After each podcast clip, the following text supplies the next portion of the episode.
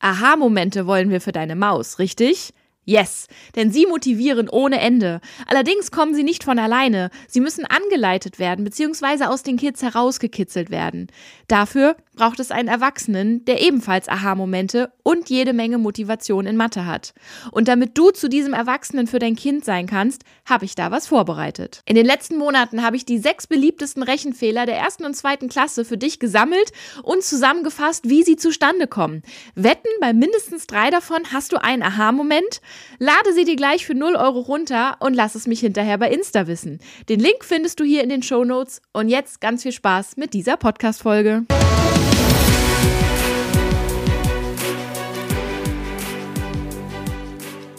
Ich möchte diese Podcast-Folge gerne mit einer kleinen Geschichte beginnen, die ich dir erzähle von einem kleinen Mädchen, mit dem ich im Coaching zusammenarbeiten durfte und die was unfassbar Schönes für sich entdeckt hat in der vierten Stunde, in der wir da zusammen saßen, nachdem sie mir in der ersten gesagt hatte, nee, Mathe mag ich gar nicht und ich kann das auch gar nicht und ich konnte das noch nie und und jetzt bin ich hier, aber ich glaube nicht, dass du daran was ändern kannst.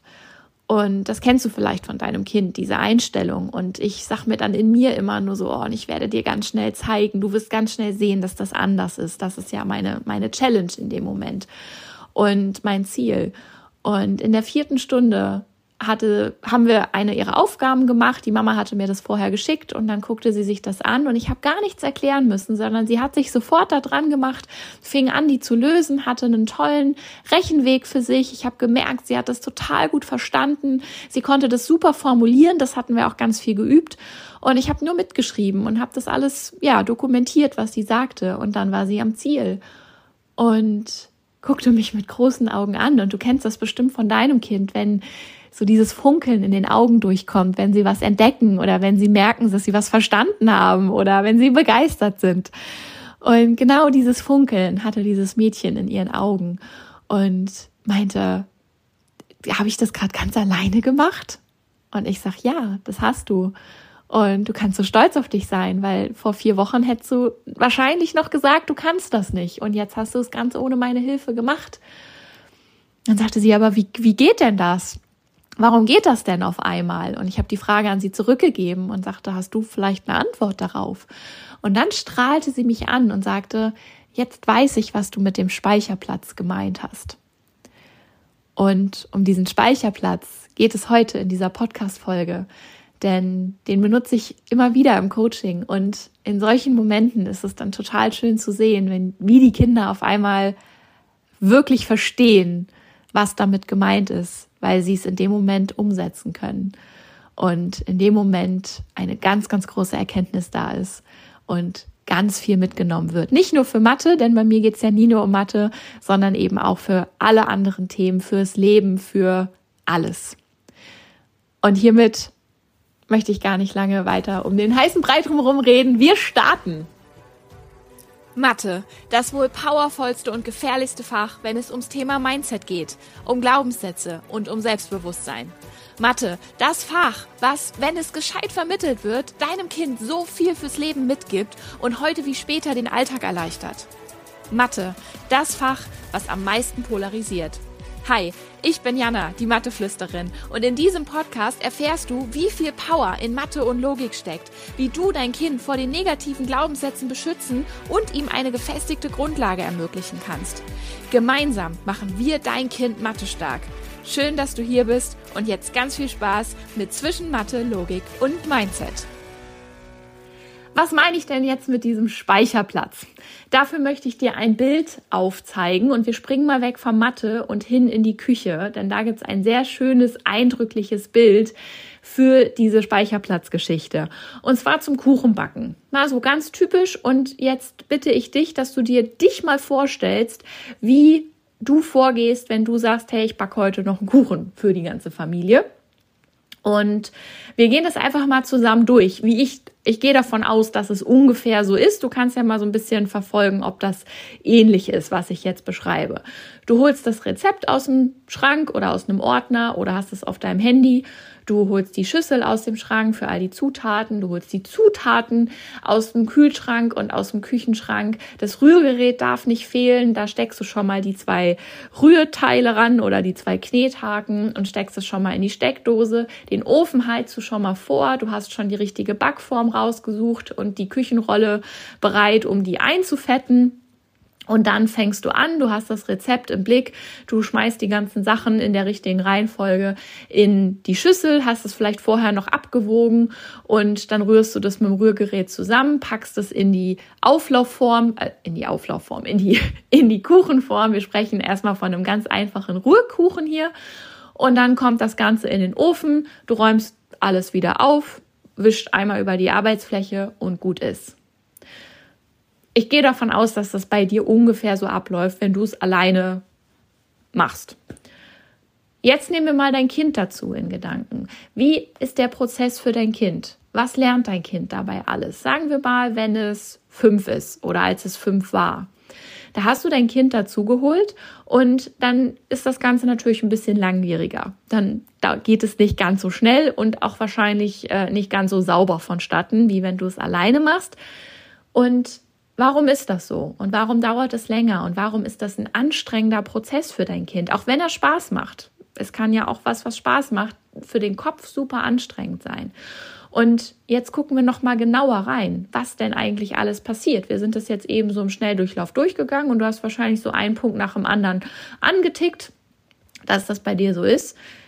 Was geht für dein Kind im Kopf ab, wenn ihr den Kuchen zusammenbackt? Okay, Rezept, das ist ja eher dein Part, weil dein Kind kann in dem Alter noch nicht lesen, also das bleibt beim Alten. Dann sagst du deinem Kind schon mal, wo es die Knöpfe am Herd hinstellen kann. So, das ist neu. Dein Kind kann die Zahlen da noch nicht richtig lesen. Es weiß noch nicht, was Umluft bedeutet oder Ober-Unterhitze. Das erklärst du ihm erstmal. Und selbst wenn du es schon mal erklärt hast, musst du es vielleicht noch mal erklären, weil das ja, ein Kind kann sich ja nicht immer alles beim ersten Mal merken. Es braucht eine gewisse Wiederholung. Dann die Schüssel. Wo steht sie im Schrank? In der Schüssel sind vielleicht noch andere Schüsseln drin. Die müssen da erstmal rausgeholt werden. Geht das im Schrank oder geht das nur außerhalb vom Schrank? Muss man erstmal alles rausholen und dann die eine Schüssel da rausbasteln um die anderen dann wieder in den Schrank zu stellen. Das Rührgerät, wo kommt denn welches von den Rührdingern rein, in welches Loch? Meistens ist ja eins größer als das andere das Ganze in die Steckdose stecken. Das machst vielleicht du noch in dem Alter oder dein Kind. Ist aber auch spannend. Das hat es auch noch nicht so oft gemacht. Dann braucht es die Zutaten. So, welche Zutaten sind denn eigentlich im Kühlschrank? Welche sind im Küchenschrank? Wie schwer sind die? Wie, ja, was brauche ich eigentlich alles für so einen Kuchen? Das ist für so ein Kind auch erstmal nicht klar. Das lernen sie ja erst mit der Zeit. Und dann geht's an die Zutaten. Erstmal müssen wir was abwiegen. Wie funktioniert die Küchenwaage? Welche Zahlen stehen da drauf? Wie funktioniert Tara, wenn ich da erstmal eine Schüssel draufstelle? Das alles sind Dinge, die nicht selbstverständlich sind, die dein Kind ja jedes Mal wieder sozusagen lernt und es wird jedes Mal ein bisschen besser. Aber das sind unfassbar viele Vorgänge. Dann, wie schlage ich ein Ei auf? Wo muss es direkt auf der Schüssel hin? Mit wie viel Schmackes? Braucht es viel Schmackes? Braucht es wenig? Mit zu viel landet das Ei überall, mit zu wenig passiert gar nichts. Mit wie viel Kraft drücke ich die Daumen da rein? Mit wie viel Kraft muss ich es auseinanderziehen? Landet Schale im Teig? Muss ich kontrollieren. Mit welcher Technik landet vielleicht eher keine Schale im Teig. Und ja, ich führe das jetzt gerade so aus. Du denkst dir jetzt gerade, hey, ich höre doch einen Mathe-Podcast. Warum redet sie jetzt so ausführlich vom Backen? Das wirst du gleich sehen, weil ich komme da gleich hin. Und es ist ein ganz, ganz wesentlicher Faktor, der ganz, ganz viel verändern kann in Mathe und später auch bei anderen Fächern und im ganzen Leben. Ich spanne ja immer den Bogen auch einmal auf. Aber wir kommen erstmal zurück zum Backen. Die Mehlpackung, mache ich die einfach so auf oder mache ich die über dem Waschbecken auf? Kippe ich das Mehl von ganz oben oder kippe ich oder äh, hier schippe ich das mit dem Löffel rüber? Wie mache ich das? Mache ich erst die trockenen Zutaten oder erst die nassen Zutaten? Das sind ja alles Prozesse und die dürfen auch alle einmal ausprobiert werden. Und erst wenn es einmal nebelig ist in der Küche vom Mehl, weiß dein Kind, was da vielleicht clever ist und was nicht so clever ist. Das gleiche mit dem Rührbesen. Stelle ich direkt auf volle Kanne, weil ich will das ja gut durchmischen, oder fange ich erstmal langsam an, halte ich vielleicht noch die Hand irgendwie über die Schüssel, damit es nicht in alle Richtungen fliegt. Dann muss ich die Kuchenform einfetten. Mache ich das mit Öl oder mache ich das mit Butter? Wie viel brauche ich da? Und dann muss das von der Schüssel umgekippt werden. Auch das ist eine Aufgabe, die für den Anfang gar nicht so einfach ist. Und den Ofenpart übernimmst du in dem Alter höchstwahrscheinlich noch. Irgendwann werden sie auch das selber lernen. Wie benutze ich den Topflappen? Wo fasse ich es am besten an? Wo stelle ich dann den Timer und auf wie lange? Und was ich damit meine ist, es braucht für dein Kind in dem Alter noch verdammt viel Speicherplatz, so einen Kuchen zu backen. Für dich als Erwachsene braucht es kaum noch Speicherplatz. Du machst es aus dem Handgelenk mit links, während du nebenbei noch irgendwie Mittagessen kochst, auf die Kinder aufpasst und im Hintergrund läuft noch Musik vielleicht und ihr macht eine Tanzparty und trotzdem ist der Kuchen nach zehn Minuten oder in einer Viertelstunde im Ofen. Und genau so ist es auch bei Mathe. Und das ist total spannend zu beobachten, beobachten denn dieser Speicherplatz, das, das ist ja, das ist das Grundelement von dem Ganzen. Das ist das Grundelement. Und wenn dein Kind bei jeder Aufgabe, die es löst, wieder an diese Grundlagen geht, sprich bei jedem Rezept erstmal wieder anfängt zu überlegen, wie geht das nochmal mit dem Ei, wie geht das nochmal mit dem Mehl und wie kriege ich die Schüssel aus dem Schrank, wenn da andere Schüsseln drin stehen, dann macht es A keinen Spaß, weil ich fange ja gefühlt jedes Mal von vorne an und B kann ich mich auf das Rezept an sich ja nicht konzentrieren und wenn das dann irgendwann ein schwierigeres Rezept wird, dann nehme ich immer gern das Beispiel der Schwarzwälder Kirschtorte, dann traue ich mich doch an dieses schwere Rezept nicht ran, wenn ich weiß, ich habe mit dem Ei noch ein Problem. Und so ist es genau mit dem Kopfrechnen auch. Wenn dein Kind sich im Kopfrechnen nicht sicher fühlt, dann ist eine Aufgabe, die übers eigentliche Rechnen und wirklich übers, weiß ich nicht, was ist 8 plus 5, was ist 38 plus 27, alles, was darüber hinausgeht und weg von einfach nur reinen Zahlenrechnungen, ist dann schon eine Überforderung, weil das wie sozusagen das nächst schwierigere Rezept ist, aber die Grundlagen noch nicht sitzen. Und dann kann sich dein Kind da nicht drauf konzentrieren, weil es in dieser Aufgabe auf einmal diese Grundrechnungen sieht und wieder anfängt zu überlegen, ah, wie ging das denn jetzt? Und dann ist der Speicherplatz im Kopf schon voll damit, wie funktioniert das jetzt mit dem Ei, mit dem Mehl, dass das Rezept darüber erstmal völlig in Vergessenheit gerät und auch die Übersicht nicht da ist. Was braucht es denn am Anfang? Was braucht es am Ende? Wo muss ich hin? Was ist noch für einen Zwischenschritt vielleicht zu machen? Die Kapazität ist gar nicht da.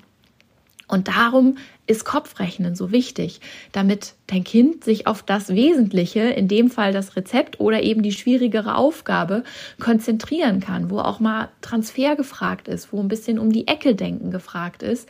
Aber wenn die Grundlagen immer von Anfang an so eine Schwierigkeit machen, dann ist das völlig ich sage nicht unmöglich, aber es ist verdammt schwer und anstrengend vor allen Dingen.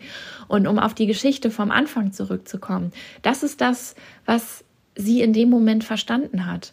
Weil was ich mit ihr gemacht habe bis dahin, ist nicht einfach nur stur die Aufgaben ihr zu erklären und zu üben, weil das macht gar keinen Sinn, wenn sie trotzdem jedes Mal durch diesen Speicherplatz so overloaded ist und so blockiert ist, dass sie sich auf die Aufgabe eigentlich gar nicht konzentrieren kann. Und das ist der Grund, warum ich mit egal welchem Kind, was zu mir kommt oder Jugendlichem, egal welches Alter, wir gehen erstmal an die Grundlagen und ans Kopfrechnen, damit da Speicherplatz frei wird. Und das erkläre ich den Kindern auch oft so und sage und erkläre ihnen das wie bei einem Handyspeicher oder bei einem Computerspeicher, denn du kennst es auch, wenn dein Computerspeicher voll ist, zack, wird das Ding langsamer und arbeitet nicht mehr richtig. Ganz normale Sache und so ist das mit dem Kopf eben auch. Und wenn dein Kind da irgendwann erstmal so mit den Zahlen jonglieren kann, auch dazu gab es ja schon mal eine Folge, wenn dein Kind mit den Zahlen ganz flexibel im Kopf äh, jonglieren kann, dann dann ist das so wie bei dir, wenn du den Kuchen backst. Da Ei, Mehl, Wasser, Zucker, Milch, was da rein muss, das machst du völlig automatisch. Musst du nicht mehr drüber nachdenken, konzentrierst dich, hast mal so einen Blick aufs Rezept, aber am Ende habt ihr einen Kuchen, der lecker schmeckt und ihr könnt als Familie zusammen um den Tisch sitzen und Kaffee und Kuchen genießen. Und das ist ja das, was bei rauskommen soll. Das könntet ihr nicht, wenn du hinterher aufgrund gestresst wärst, weil das für dich eine völlige Überforderung ist, diesen Kuchen zu backen. Da hättest du doch A schon gar keine Lust darauf und dann wäre das auch hinterher nicht so entspannt, weil dich dieser Kuchen daran erinnert, wie anstrengend das Ganze jetzt gerade war. Und das ist doch das, was wir den Kindern gönnen dürfen dass sie da den Speicherplatz frei bekommen. Und dadurch, dass die Schule, wenn die Mühle einmal läuft, so bezeichne ich das ja jetzt auch immer irgendwie, ähm, dann kommt man halt nur noch ganz schwer hinterher. Die Schule sieht das dann gar nicht mehr so vor, dass diese Grundlagen aufgearbeitet werden, wenn sie noch nicht sitzen. Das heißt, dein Kind hat eine Schullaufbahn vor sich, wo es auf jeden Fall in Mathe jedes Mal mit einem vollen Speicher kämpft, weil es immer zu einer Überforderung führt. Und das will ja keiner. Deswegen guckt, dass ihr an die Grundlagen rangeht und ans Kopfrechnen und erklär das deinem Kind auch gerne so, weil Kinder verstehen das. Das ist ein Bild, was Kinder greifen können und was ihnen weiterhilft und was ihnen auch ein Verständnis gibt, warum es nicht funktioniert. Und wenn man da erstmal anfängt, dann haben die Kinder auch eine Chance zu begreifen, dass es nicht an ihnen liegt und dass es nicht daran liegt, dass sie zu doof dafür sind, um mal diesen ganz klassischen Glaubenssatz zu zitieren sondern dass es schlichtweg daran liegt, dass der Speicher voll ist. Und der Speicher wird nicht leerer, wenn man es nicht übt. Und um jetzt noch eine Stufe weiter rauszuzoomen, das ist ja jetzt schön für Mathe, aber warum hilft das auch in anderen Fächern? Warum hilft das auch im Leben? Warum hilft dir das im Job? Naja, ich glaube, das kannst du dir schon denken. Auch in anderen Fächern, wenn du eine Routine hast für dich, wenn du dich sortieren kannst. Und auch das ist ja jetzt, um mal in die Küche zurückzugehen, auch das ist ja ein wichtiger Skill, dass du dich, ähm, dass du dich da sortieren kannst, dass du für dich eine Ordnung entwickelst in deinen Prozessen, die du automatisierst, dass du, wenn du ein neues Rezept bekommst und auch wenn das jetzt zum Beispiel ein Kochrezept ist und kein Backrezept mehr, dass du da genau weißt, ah, okay, gleiches Prinzip, ich kann meine Struktur und mein System und mein Vorwissen so einsetzen, dass ich auch für dieses Kochrezept viel Speicherplatz habe, weil gewisse Handgriffe einfach schon sitzen. So, dann brauche ich nicht die Schüssel, dann brauche ich den Topf. Das kann dein Kind ja aber auch eins zu eins so übertragen. So zum Kochen braucht man, außer wenn man jetzt, weiß ich nicht, Schokolade schmilzt oder so, braucht man eher weniger einen Topf. Wenn du aber mehrere Töpfe im Schrank gestapelt hast und dein Kind hat mit den Backschüsseln gelernt, wie es die rausholt, dann wird es das auf die Töpfe übertragen können und zack hat es beim Kochen auch schon wieder mehr Speicherplatz übrig. Und so funktioniert es auch bei anderen Fächern. So funktioniert es bei allen Problemlösestrategien letztendlich je mehr Systeme dein Kind kennengelernt hat und auch anwendet natürlich, desto besser kann es Systeme entwickeln in anderen Gebieten, wo es sich dann eben auch Automationen aneignet, um wieder Speicherplatz zu schaffen für das Wesentliche ich kann das auch aus meinem Business, kann ich da auch ein Beispiel nennen. Zum Beispiel am Anfang, als ich angefangen habe, mich selbstständig zu machen, da hatte ich weder eine Ahnung, wie, wie ich eine Webseite aufbaue, da hatte ich keine Ahnung, wie ich, äh, wie ich E-Mails verschicke in einer Gruppe, so als Seminareinladung zum Beispiel. Da hatte ich keine Ahnung, wie ich überhaupt die ganzen Bilder designe für meine Seminare, für meine Insta-Story, für Instagram, für die Posts.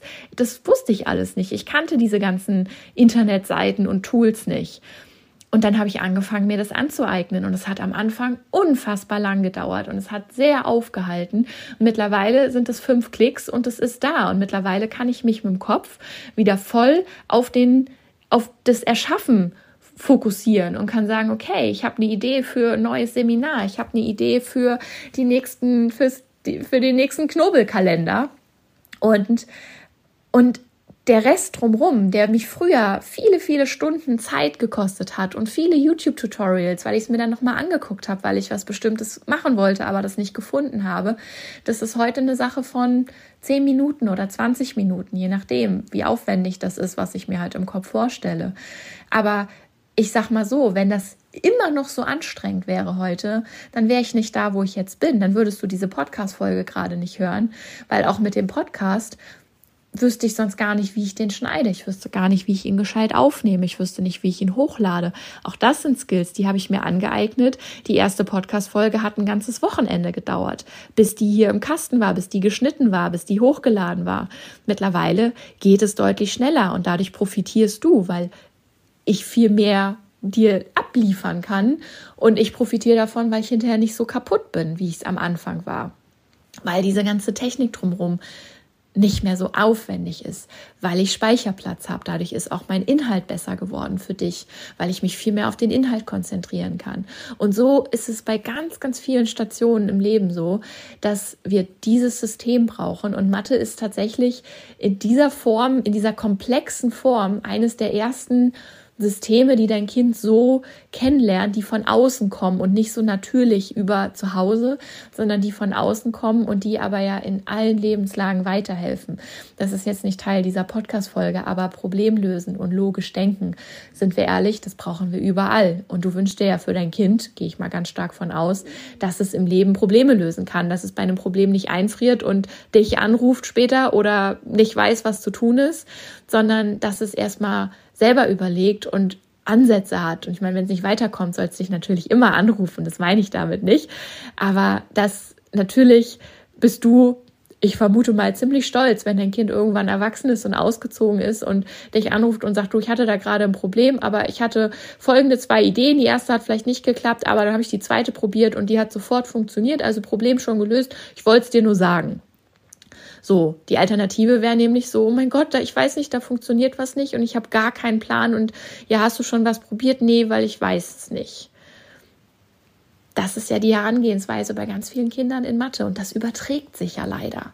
Das ist, das hat ja einen Effekt, das hat ja einen Rattenschwanz, dem, dem man sich in dem jungen Alter noch nicht so bewusst ist. Aber das überträgt sich tatsächlich. Und deswegen gilt es, das zu verhindern. Und deswegen bin ich super dankbar, dass du mir heute hier deine Zeit geschenkt hast und dir diese Folge angehört hast. Denn davon wird natürlich dein Kind profitieren, aber natürlich auch du, weil du dein Kind beobachten kannst, wie es über sich hinauswächst, wie es in sein volles Potenzial kommt und wie es alles ausnutzen kann an Anlagen, die ja da sind und die aber bisher vielleicht noch im Verborgenen sind, weil es diese Möglichkeit noch nicht hatte. Und um jetzt auf Mathe zurückzukommen, übt diese Grundlagen, übt Kopfrechnen.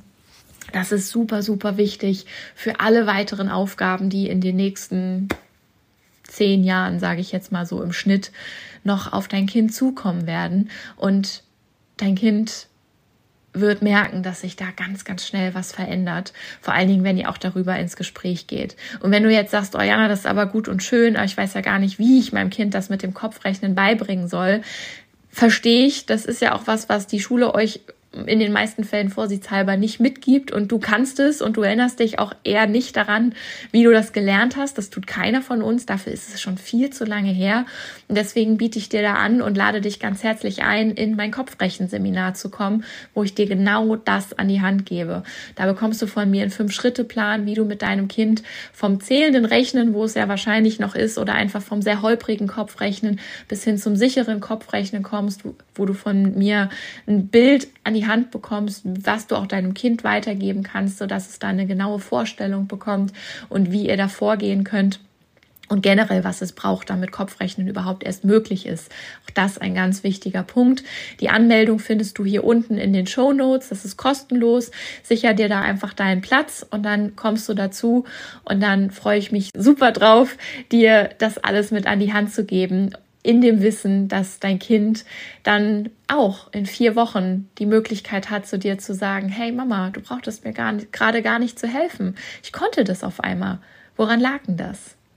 Genauso wie mein Mädchen im Coaching, das nach vier Wochen, das ist keine lange Zeit, bereits zu mir gesagt hat, mit dem Funkeln in den Augen. Und genau das Funkeln möchte ich bei deinem Kind sehen.